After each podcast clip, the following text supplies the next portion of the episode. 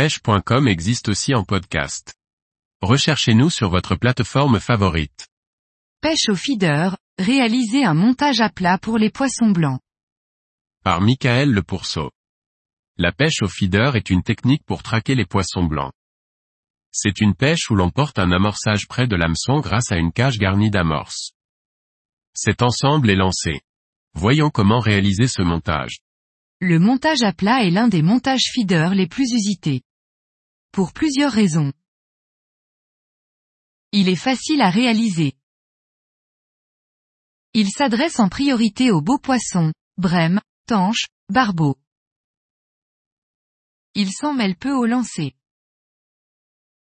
La compétition feeder internationale, règlement FIPSED, oblige à avoir un montage coulissant. Ce montage y répond parfaitement.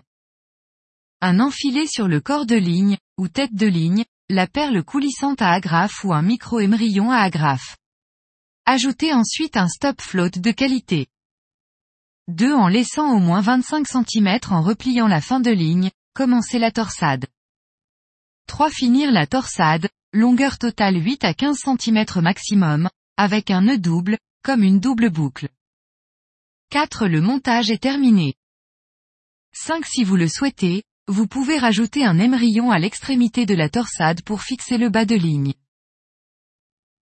Avantage, le bas de ligne vrillera moins au lancer ou en ramenant. Inconvénient, en cas de pêche à longue distance, le montage est susceptible de s'emmêler un peu plus au lancer.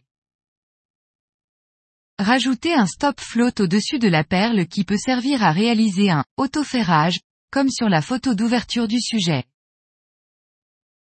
Intercalez entre la perle et l'agrafe qui tient le feeder une potence en fluorocarbone ou 13 pour avoir un montage qui se pose plus doucement en cas de petits poissons.